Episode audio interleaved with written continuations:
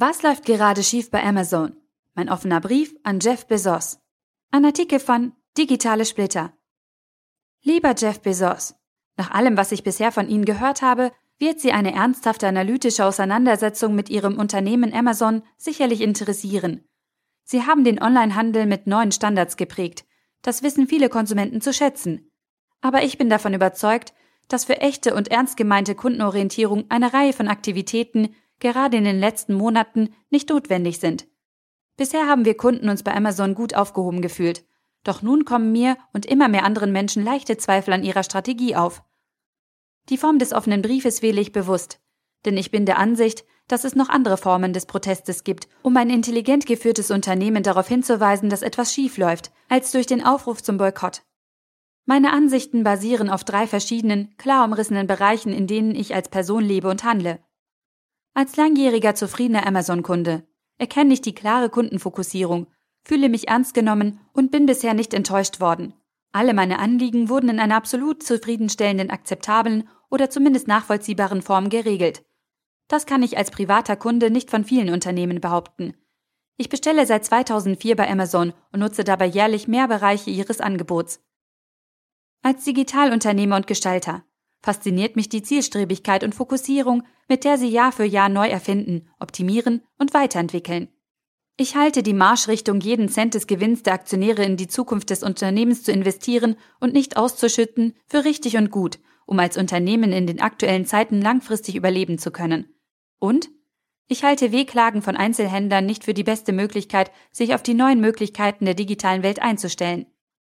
Es ist meine feste Überzeugung, dass die Welt hocheffiziente digitale Logistikabwicklungsplattformen benötigt, die den Konsumenten mit dem Produzenten zusammenbringen und die Distributionsaufgaben zeitgemäß und effizient abwickeln. Als technikaffiner Konsument finde ich es toll, dass Amazon in immer neuen technische Bereiche vordringt und die Medienprodukte untereinander verzahnt. Klar wird einem dabei ab und zu ein wenig bang, etwa wenn ich mir vorstelle, dass Sie nachschauen können, wie lange wann und wo ich in meinen bei Ihnen gekauften Büchern lese.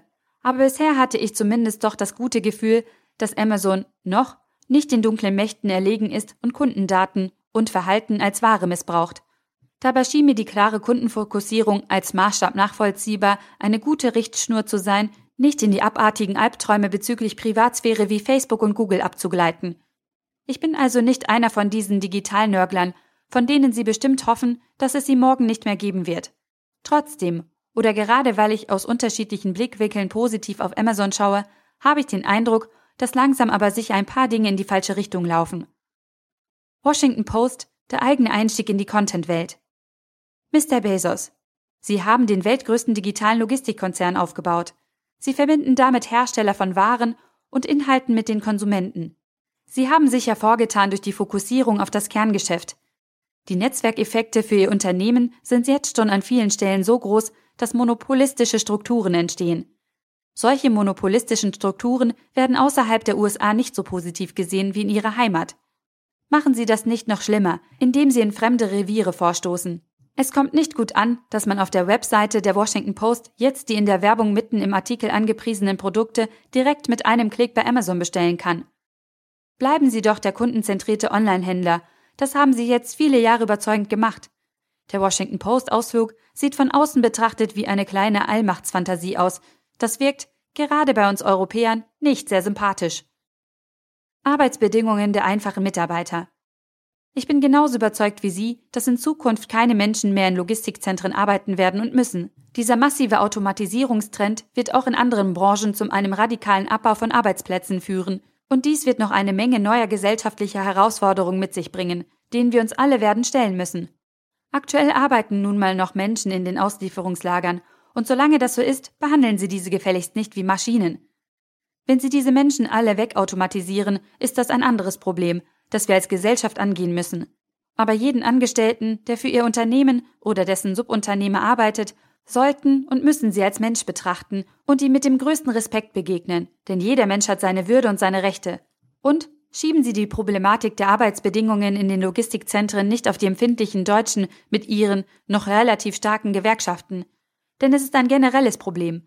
Die Grenze, einen Menschen als reines Arbeitsmittel zu betrachten, darf man niemals überschreiten. Die Diskussion über die E-Book-Preise. Gefechte mit Apple scheinen ja noch legitim, denn hier kämpfen zwei quasi Monopolisten miteinander. Aber die offenen Schlachten mit den Verlagen Hachette und Bonnier? Okay, hier ist ja nun anscheinend eine Einigung in Sicht und wir sind gespannt auf weitere Details dazu. Ein weiterer Punkt ist die misslungene Propaganda bei dem Vergleich mit den Taschenbüchern. Aber Mr. Bezos, so etwas haben Sie doch gar nicht nötig, auch nicht, wenn es um viel, viel Geld geht. Die Richtung in der Content-Welt scheint klar. Wofür braucht man Verlage, Bücher, Label, Musik oder Verleihfirmen für Filme? In Zukunft kann der Inhalteerzeuger sich direkt an Amazon oder andere Distributoren wenden, um eine direkte Verbindung mit dem Endkunden aufzubauen und die Verkaufstransaktion abzuwickeln. Aber Musik erfüllt für den Endkunden andere Aufgaben als Bücher. Von der Begrifflichkeit ist zwar beides Inhalt, Content, wie man heute sagt, aber der Nutzen für uns Verbraucher ist ein ganz anderer. Bei Musik können All-You-Can-Eat-Angebote wie bei Spotify und anderen Streaming-Diensten ja funktionieren. Oder funktionieren zumindest aktuell. Auch dazu habe ich eine bestimmte Meinung. Aber bei Büchern? Ich bin nicht davon überzeugt, dass Buchflatrates ein gutes Modell sind, um die Interessen der Konsumenten und der Anbieter zusammenzubringen. Bücher bedürfen erheblich mehr als das Genussmittel Musik der Kuration, einer Empfehlung, des gesellschaftlichen Konsens. Dafür müssen wir uns andere Konzepte einfallen lassen. Gehen wir die Sache mit der Buchflatrate mal von der technischen Seite an. Solange sie nur so wenig und so unrelevanten Content anbieten können, ist es zumindest viel zu früh für eine Buchflatrate. Und es macht die Diskussion für alle Beteiligten auch nicht einfacher. Außerdem haben sie im Buchbereich aktuell mit der Buchflatrate mehr als eine offene Flanke. Sie kebbeln sich mit Hachette und Bonnier um die Margen und spielen mit unfairen Bandagen, indem sie ihre Macht missbrauchen. So etwas kommt bei mündigen Verbrauchern gar nicht gut an. Bei einem Musikstück von fünf Minuten, welches ich meist höre, während ich parallel noch etwas anderes mache, ist es erheblich einfacher, sich auf die Empfehlung eines Freundes zu verlassen, als bei einem Buch, mit dem ich mich je nach Umfang und Inhalt zwischen fünf und 30 Stunden meiner wertvollen Zeit intensiv beschäftige. Egal ob der Hauptzweck des Lesens reine Unterhaltung oder Lernen, Neugierde, berufliche Orientierung oder Hobby ist. Es sind Gedanken, die ich intensiv an mich heranlasse, um mich damit auseinanderzusetzen. Ich möchte mich bei der Qualität der Recherche und handwerklichen Dingen wie Sprache und Rechtschreibung nicht nur auf die Meinung von anderen Lesern verlassen müssen. Ein Verlag als neutrale Qualitätssicherungsstelle für Bücher macht auch in Zukunft mehr Sinn als zum Beispiel die Musiklabel als Äquivalent in der Musikinhaltewelt. Natürlich müssen sich die Verlage anpassen und verändern, um sich auf die Möglichkeiten der digitalen Welten einzustellen. Aber müssen sie deswegen direkt einen monopolistischen Vergeltungskrieg mit den Verlagen führen? Und ich hoffe doch nicht, dass Sie vorhaben, aus Amazon auch noch eine Qualitätssicherungsstelle für Inhalte zu machen. Denn damit wären wir wieder beim Thema einer totalitären Marktstruktur. Neben dieser inhaltlichen Betrachtung der aktuellen Situation zu digitalen und stationären Büchern gibt es ja, zumindest in Deutschland, noch einen weiteren Faktor. Die Buchpreisbindung. Und daraus ergeben sich zusätzliche Friktionen, denn das Gesetz dient ja eigentlich dem Schutz des Kulturgutes Buch mit dem Ziel, dieses einer breiten Öffentlichkeit zugänglich zu machen und gilt bisher auch für digitale Versionen. Hier müsste der Staat also dringend ran, denn nach klarem Verständnis aller Nutzer müssen E-Bücher deutlich billiger sein als gedruckte Versionen.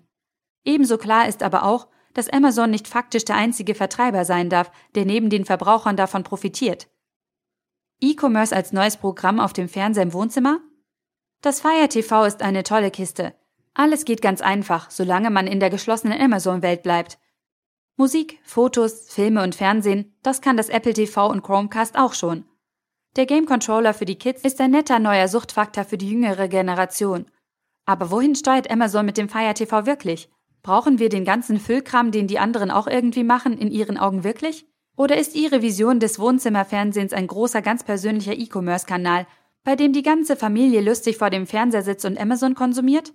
Das wäre für mich klar nicht mehr das kundenfreundlichste Retail-Unternehmen der Welt. Ein ganz anderer Bereich ist die Komplexität der AWS. Mit den Amazon Web Services, AWS, haben sie eine ganze Branche revolutioniert.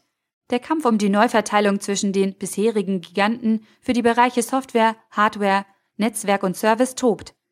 Was AWS am Anfang ausgemacht hat, einfachste Nutzung, Pay-per-User, sehr gutes Preis-Leistungs-Verhältnis, all das wird mit den Riesenschritten des technologischen Fortschrittes immer schwieriger zu synchronisieren. Die Anzahl ihrer Webservices explodiert, das Angebot wird immer komplexer und die Preisführerschaft übernehmen andere. Die grundsätzliche Frage aber lautet, kann man die AWS mit ihrem mindestens einer Milliarde Dollar Business getrennt von dem weltgrößten Endkundendistributor sehen? Kann ein Unternehmen in zwei getrennten Bereichen Spitzenleistung über einen langen Zeitraum liefern? Was sind die Vorteile und was sind die Hindernisse, zwei so unterschiedliche Geschäftsmodelle unter einem Dach anzubieten? Klar brauchen Sie die Effizienz der AWS-Informationslogistik für die Umsetzung der physischen Informationslogistik. Aber für eine klare Markenführung ist dies für die Verbraucher unklar.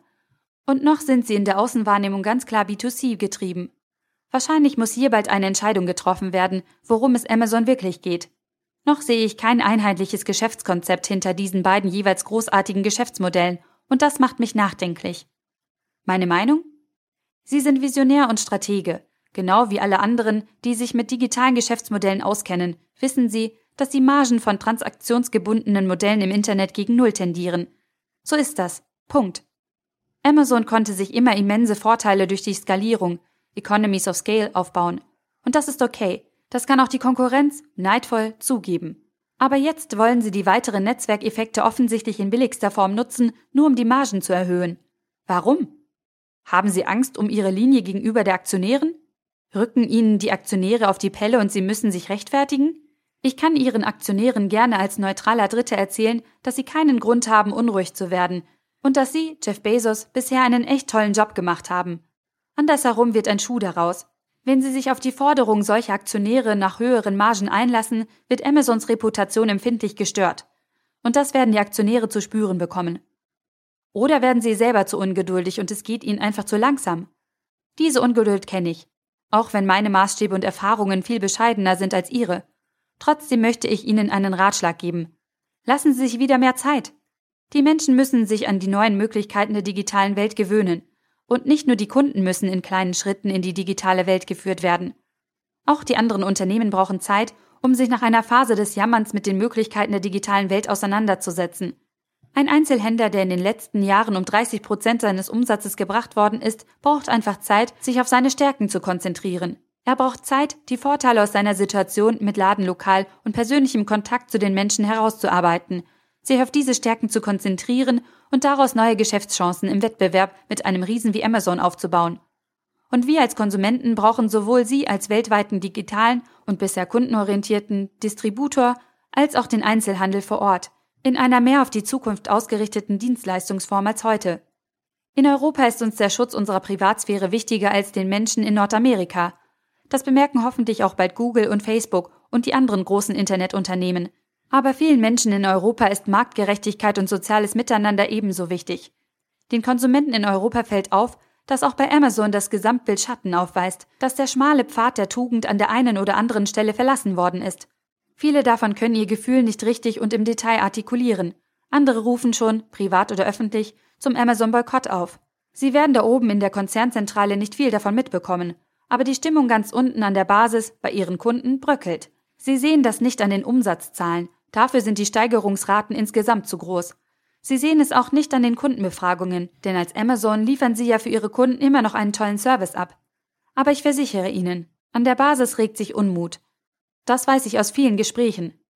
Ich bin gespannt, ob Sie da oben, so weit entfernt von den realen Kunden, noch gute und intakte Seismographen haben, um diese Wellen aufzunehmen. Dass Sie als Mensch diese Sensoren besitzen, dessen bin ich mir sicher. Das zeigt mir und uns ihr gutes Gespür in vielen bisherigen Entscheidungen. Aber jetzt muss sich zeigen, ob Ihre auf bedingungslose Effizienz getrimmte Organisation die richtigen Menschen an Bord hat, um diese neuen Schwingungen aufzunehmen und daraus die richtigen Entscheidungen abzuleiten. Ich wünsche Ihnen, dass Sie einen für uns alle guten Weg finden und Sie den Spagat hinbekommen zwischen bedingungsloser Kundenorientierung und blanken Machterhalt in dieser Welt. Wenn Sie mit mir diskutieren wollen, ich bin bereit. Beste Grüße, Stefan Fritz.